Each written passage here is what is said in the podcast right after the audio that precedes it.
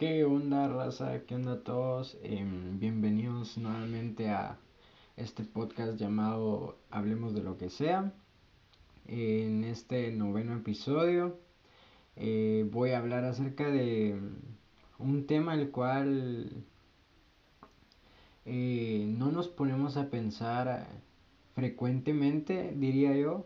Eh, también depende de la persona. Pero el tema es aprender a decir que no. ¿A qué voy con aprender a decir que no? A lo que me quiero referir es que mm, hay situaciones, hay ocasiones, como le quieran llamar, en que mm, por X o Y motivo nos vemos obligados tal vez a acceder a algo que tal vez no queríamos o tal vez no era de nuestro agrado. Entonces, acerca de esto es de lo que quisiera hablar en este episodio ya que a pesar de que, como bien lo dije, no nos ponemos a pensar tal vez tan frecuentemente de esto, es una situación que ocurre em, bastante en, nuestras vidas, la verdad. Eh, por lo mismo de que estamos en una sociedad en la que es un poco fácil ser manipulados en ocasiones como por ejemplo lo podría ser la toma de decisiones y por eso es que a lo que voy es que en ocasiones es incluso necesario y justo ponerle un límite. Porque si no, eh, al menos desde mi opinión, pienso que las otras personas, al ver que nosotros accedemos tan fácilmente, aunque no sea, esta, aunque no sea esa nuestra voluntad, eh, lejos de detenerse, van a seguir y seguir y seguir. Y la mayoría de veces nosotros nunca nos ponemos ese límite. Entonces seguimos accediendo y accediendo a cosas que no queremos, etc. Entonces, como bien venía diciendo, esta es una situación que ocurre bastante frecuente en la sociedad, pero también ocurre en distintos aspectos de nuestra vida, ya que por ejemplo podría ocurrir en amistades, en el ámbito laboral o incluso en el ámbito familiar. Por eso siento que sería importante o sería justo que en este episodio tal vez hable un poco como de ejemplos o eh, me exprese un poco acerca de estas distintas situaciones. Que creo que lo más eh, frecuente o donde más ocurre este problema es en cuanto a las amistades. Y más en la etapa de la adolescencia. Ya que, eso sí, yo en mi opinión, esto es una situación que ocurre en todas las etapas de la vida. Em, y es cuestión de saber detenerse. Pero, eh, por ejemplo, en el ámbito de las amistades, eh, por ejemplo, suelen haber ocasiones en que eh, puede que algún amigo o algún conocido, etcétera, nos pida un favor y tal vez nosotros no queremos hacerlo o, o sentimos que tal vez es difícil para nosotros o va en contra de algunas creencias o lo que sea eh, ya que la razón por la que no lo queremos hacer puede ser variada y también depende de lo que nos pidan, pero también suele pasar de que por lo mismo de, de que no queremos decepcionar a ese amigo o no queremos que piensen mal de nosotros, etcétera, terminamos accediendo, aunque no se supone que no debería de ser así, ya que mm, creo que una buena relación tanto de amistad como sentimental se encuentra y se vuelve hasta más sintonizada cuando una persona se sienta hasta con la libertad de a veces decir no.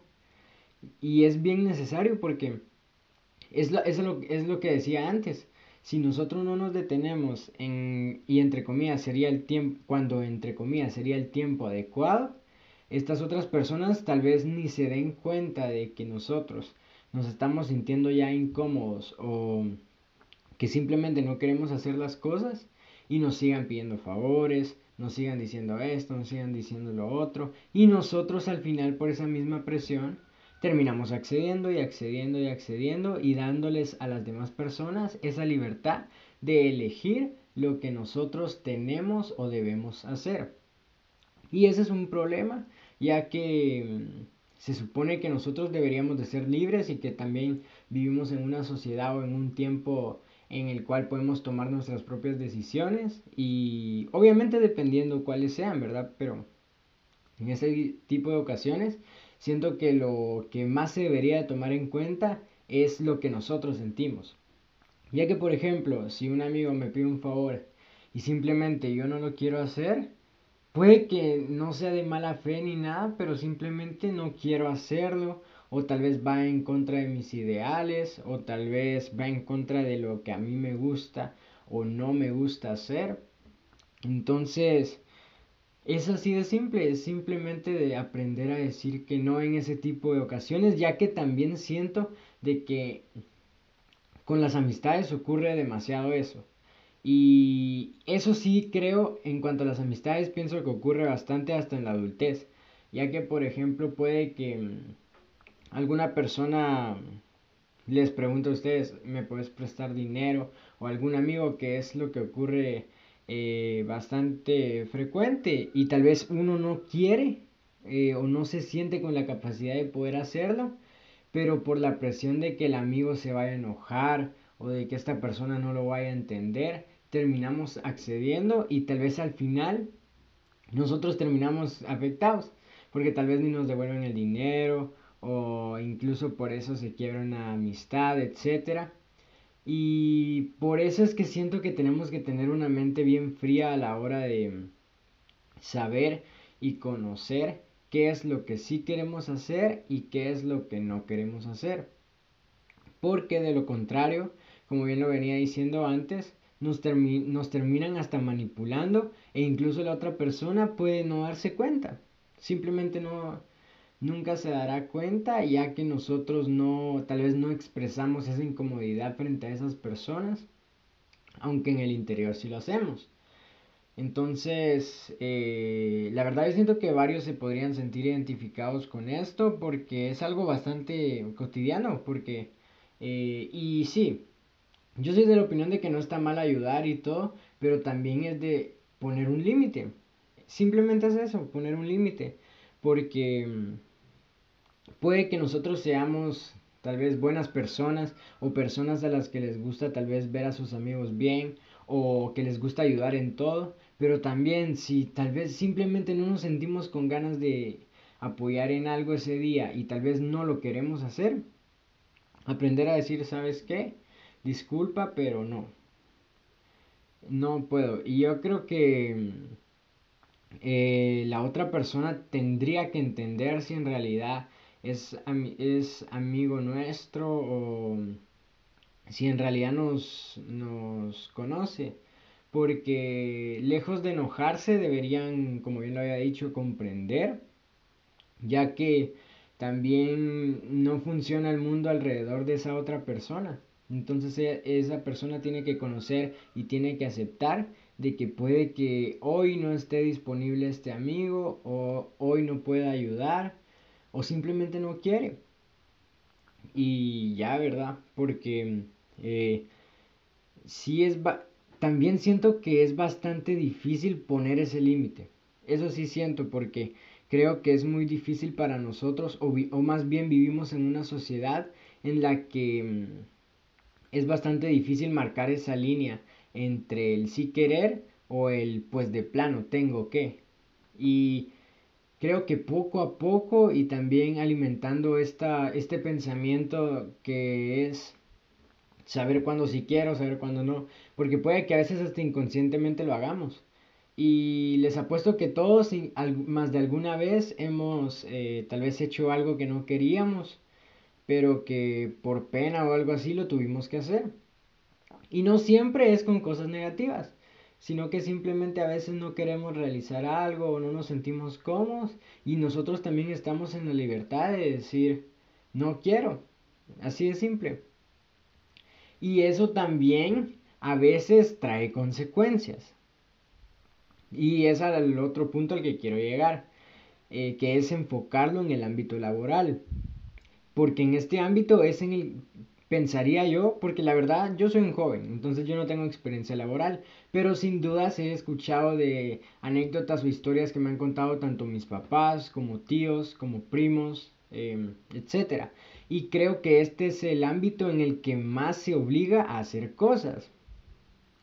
E incluso yo a veces me pongo a pensar que eh, incluso la sociedad nos ha armado de una manera en la que si no realizas más de lo que debes, tal vez no tienes tanto compromiso con tu trabajo, por poner un ejemplo.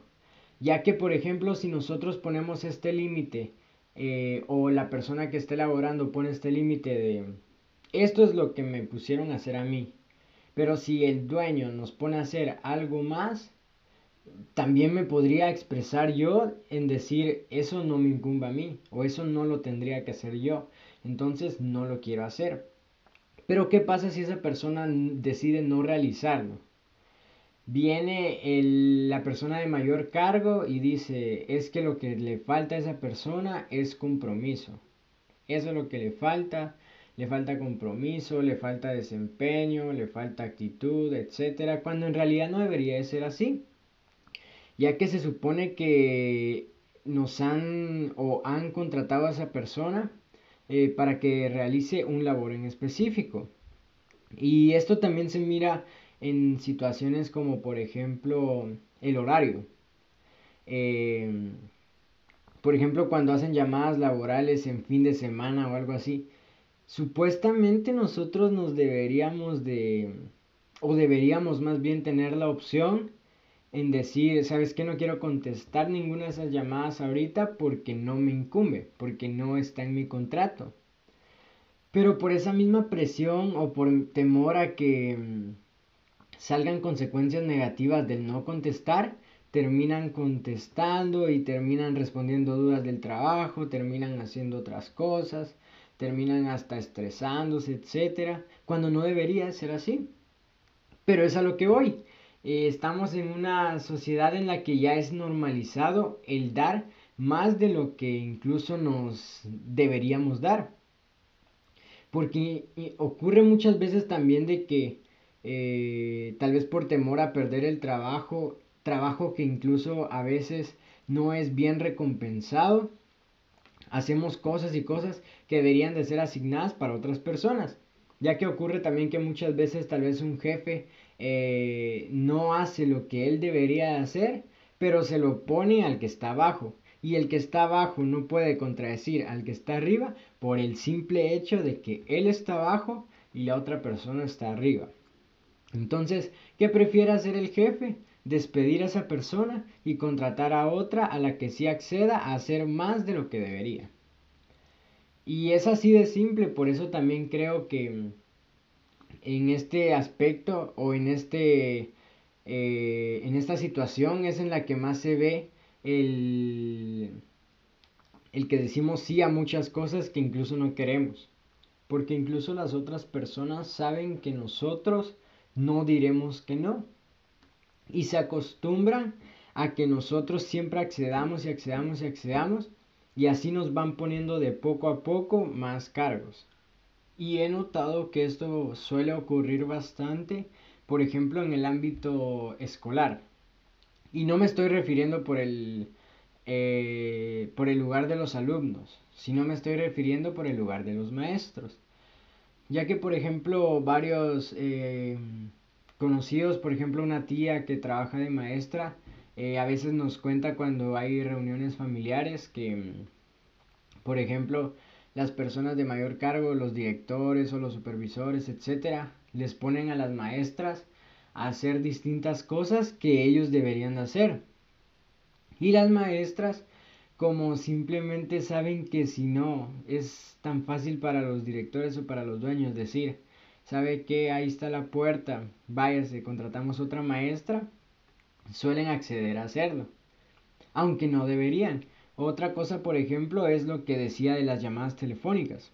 Ocurre mucho de que el horario es de tal hora a tal hora. Y después de esa hora, incluso hay llamadas que duran horas, media hora, hablando de trabajo y todo. Cuando no debería de ser así, debería de ser simplemente ahora no es hora de trabajo, ¿quieres hablar de ello? Ok, el siguiente día. Así es simple. Pero es a lo que voy, no es tan fácil. Entonces, Siento que también este es el tipo eh, de, cosas en las que es muy difícil cambiar a cómo está la sociedad. Porque ya ambas partes se han acostumbrado. Tanto la parte de dueño que se ha acostumbrado a dar órdenes y a poner cargos que no deberían de ser dados, tanto la parte como empleado para decir, eh, bueno, es lo que me toca, ¿verdad? Eh, y también suele ocurrir que muchas veces, como bien lo decía al principio cuando comencé a hablar de lo del eh, decir que no en el ámbito laboral, se juzga a los trabajadores por poner ese límite. Bien lo decía yo de mm, dar, como por ejemplo, em, le falta desempeño o no da más de lo que debería de dar, yo no veo esa hambre de ganar y que no sé qué, etcétera.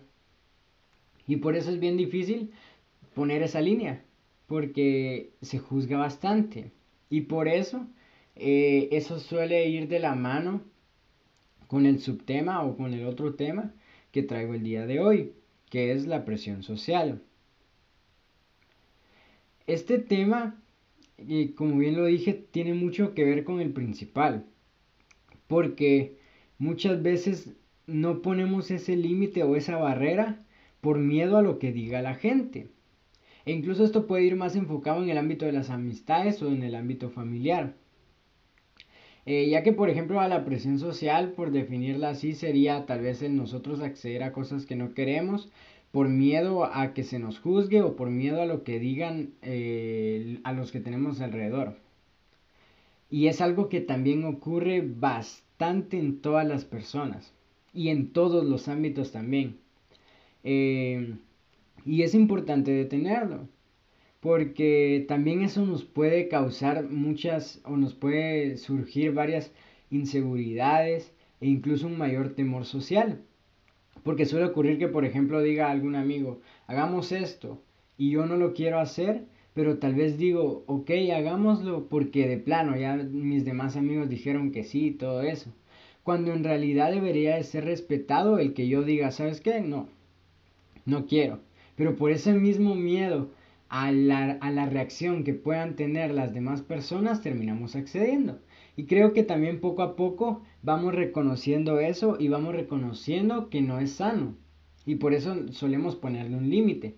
Pero hay otro tipo de personas las que, a las que no saben cuándo poner ese límite. Y que siguen accediendo y siguen accediendo. Y esto no puede, ser, no puede ser casi siempre en el ámbito de pedir favores o en el ámbito de hagamos esto y lo otro.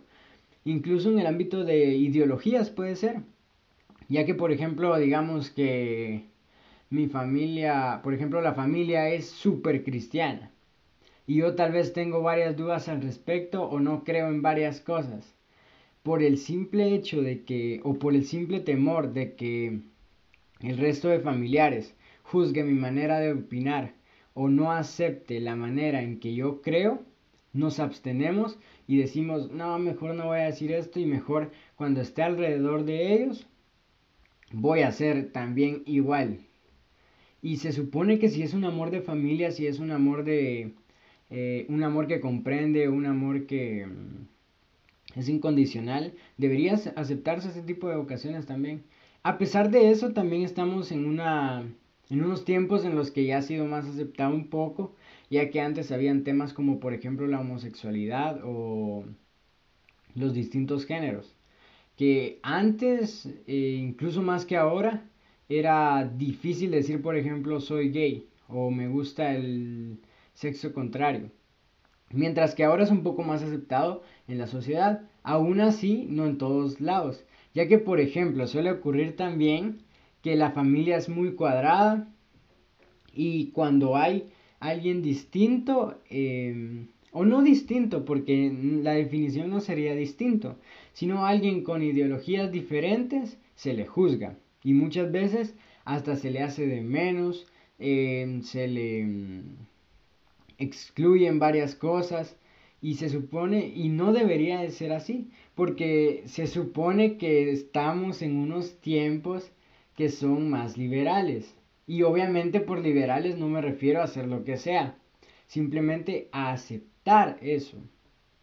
Eh, y por eso muchas veces hasta nuestras opiniones pueden cambiar, ya que por ejemplo yo puedo decir, ah, a mí me gusta este tipo de música, pero a mis amigos no.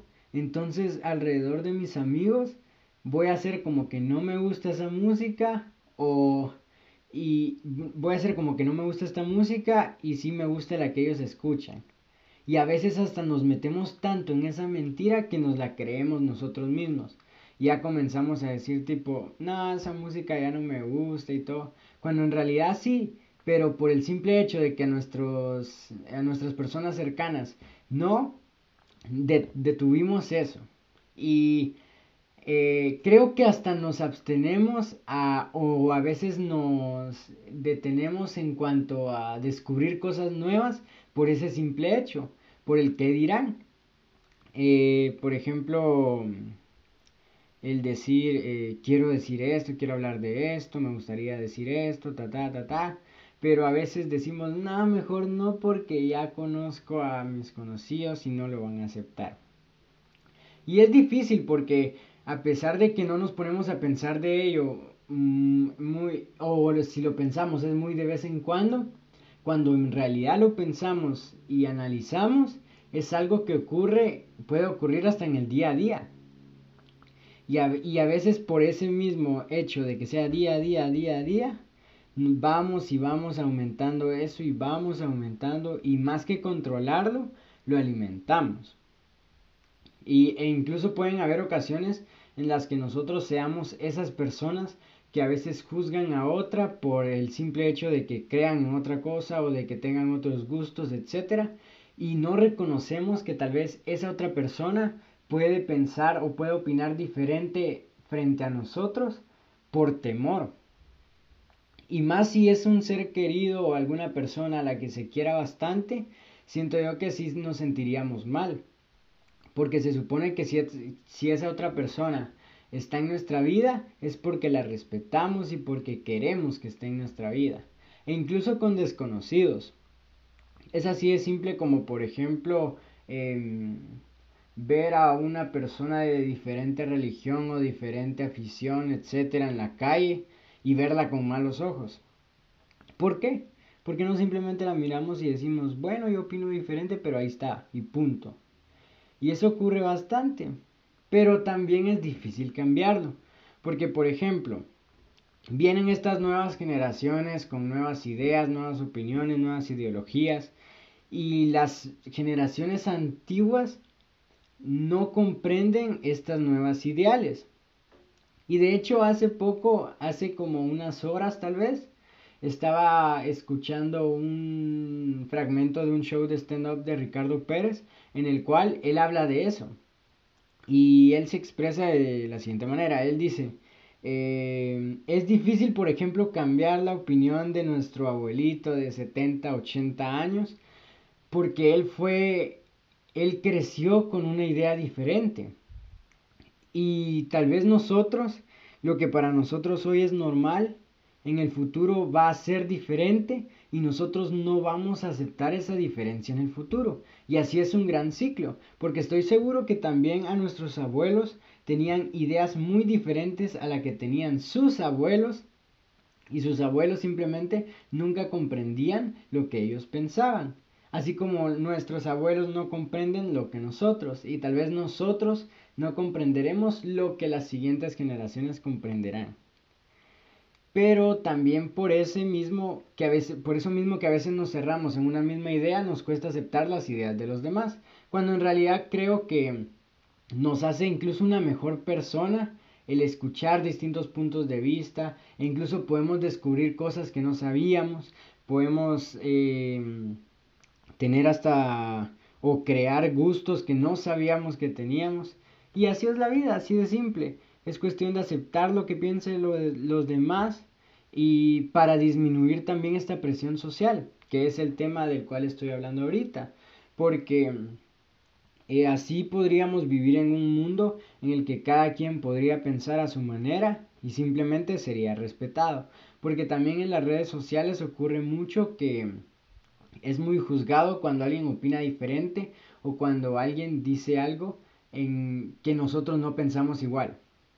Y creemos también que por el simple hecho de que yo tengo una idea, la otra persona debería tener la misma idea.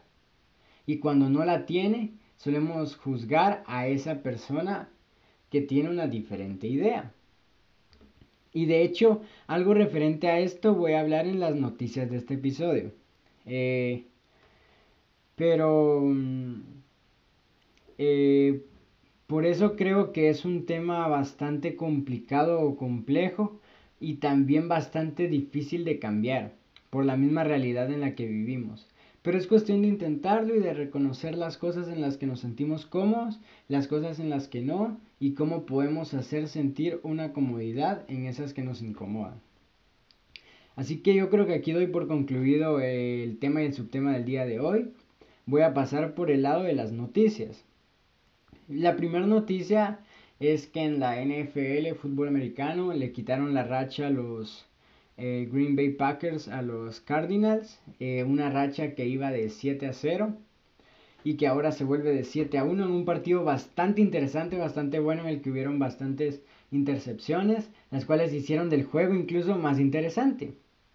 También me parece interesante hablar de que en el béisbol hay bastante mm, auge ahorita porque es la serie mundial entre los Bravos de Atlanta y los Astros de Houston.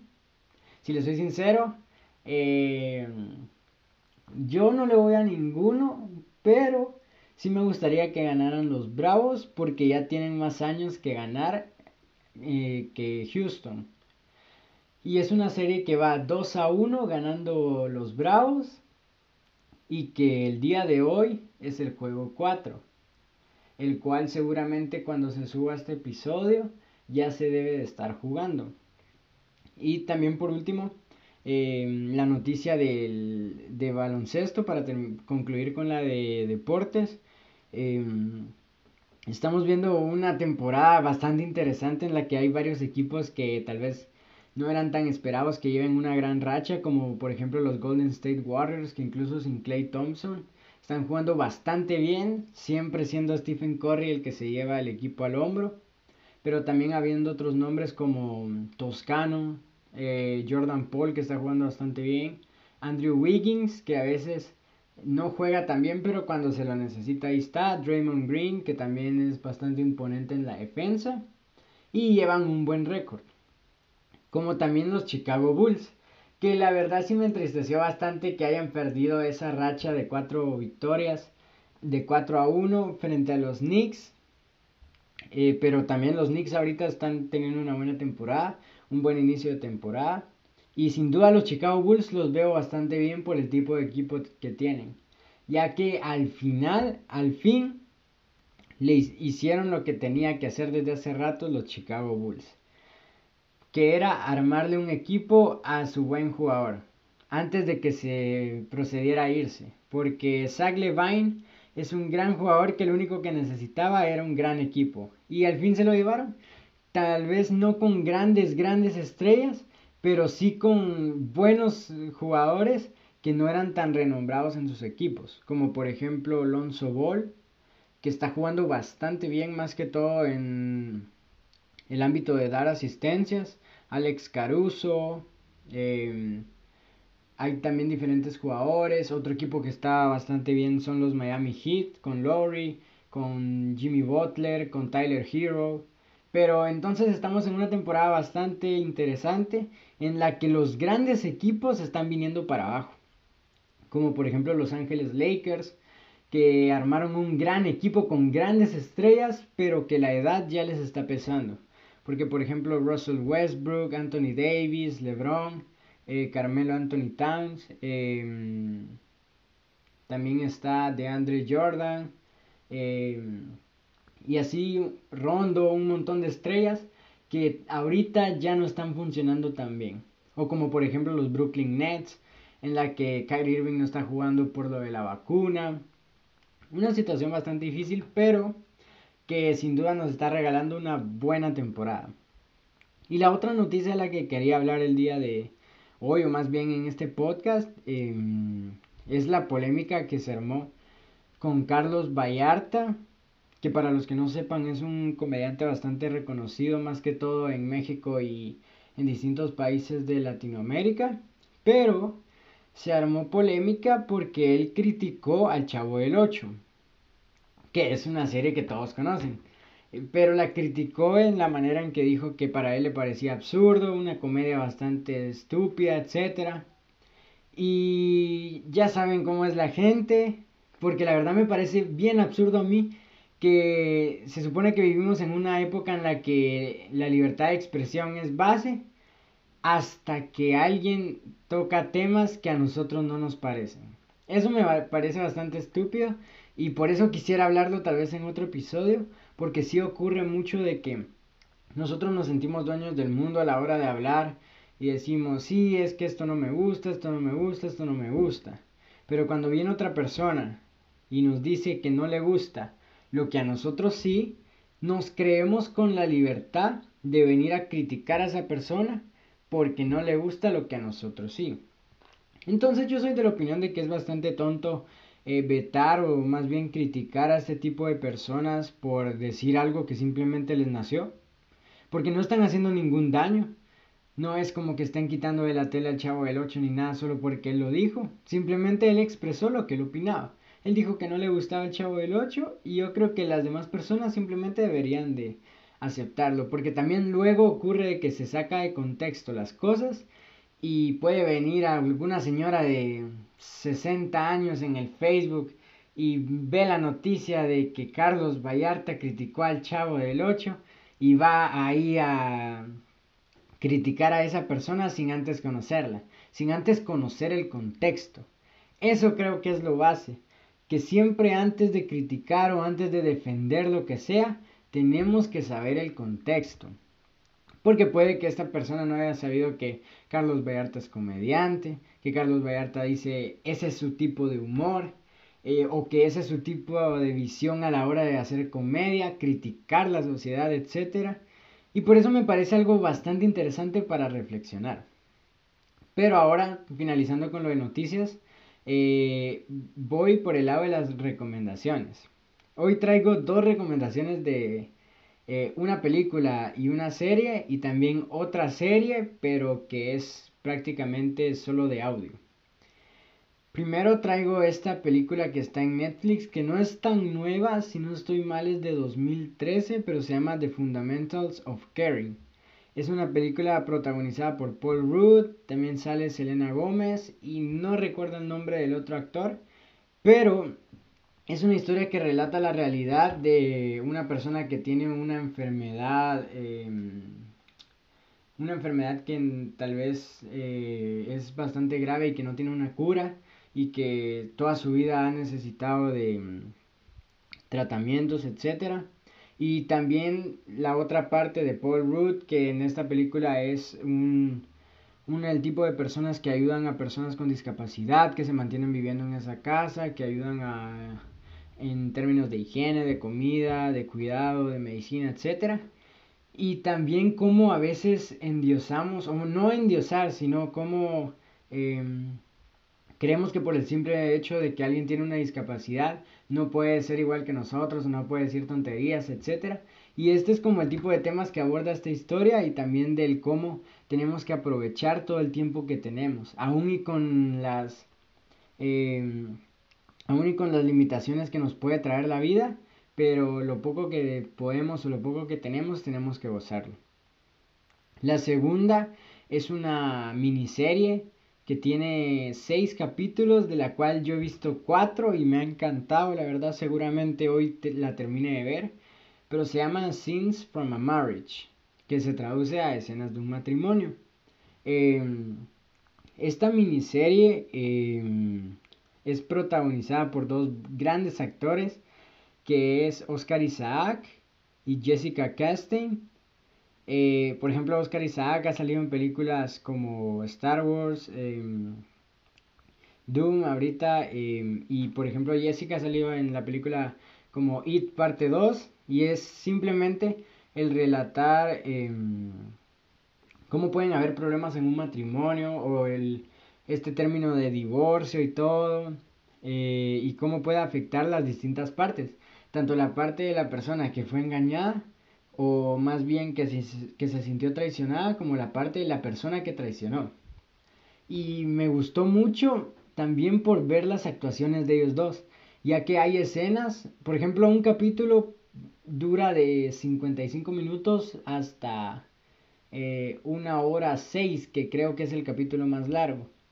Y en estos capítulos hay escenas como de 40 minutos que son de una misma toma en la que estos actores hasta improvisan y todo. Y me parece un gran trabajo el que hacen ambos, se nota la experiencia y por eso me gustó más, porque ya cuando nos ponemos a pensar de que eso es algo actuado, sí decimos, es, es algo para aplaudir.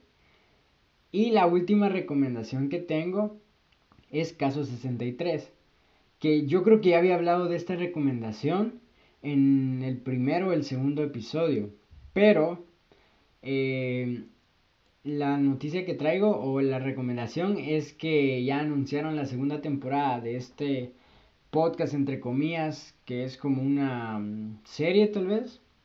No sé cuál es el término exacto, pero es, es, en resumen el, el, retratar o el dar una historia, pero por medio de solo de audio. Es como un audiolibro, pero eh, siendo una historia diferente. Entonces es una historia que trata de viajes en el tiempo, de confusiones, etc. Y es muy recomendada, la verdad, la recomiendo demasiado. A mí me voló la mente el final de la primera temporada y ahorita cuando anunciaron eh, o sacaron el tráiler de la segunda temporada, la verdad yo no lo entendí porque tiene términos muy complejos, pero espero que ya salga para ya poder escucharlo y ver de qué trata. Así que yo creo que ahorita doy por concluido el, este episodio. Espero les haya gustado tanto como a mí. Eh, saben que mm, si les gustaría hablar de eso, es son buenos temas para hablar como por ejemplo en comidas familiares o hablar con amigos em, o simplemente hablar con uno mismo. Eh, porque también a mí me suele pasar que escucho algunos podcasts o escucho algunos programas, etcétera, y yo mismo argumento conmigo mismo en mi mente, etcétera, y al final eso hace eh, una retroalimentación y hace que mm, eh, tanto yo, que soy el que estoy expresando mi idea, eh, me sienta libre o me sienta bien del opinar acerca del tema que decida hablar, a tanto la otra persona que está escuchando, para eh, tal vez pensar o tomar ideas que antes no tenía. Y esto es lo interesante de una plática, que se supone que es el fin de toda, de toda conversación. Y es algo interesante, la verdad. Así que espero eh, de todo corazón que les haya gustado. Saben que me pueden seguir en mis redes sociales, pueden ahora escuchar en YouTube también los episodios del podcast. Mm, y nada, creo que mm, acá doy por concluido este episodio. Y saben que me pueden dar ideas también en mis redes sociales si les gustaría que hablara de algún tema en específico. Y nada, que Dios el universo en lo que crean los cuide y hasta la próxima.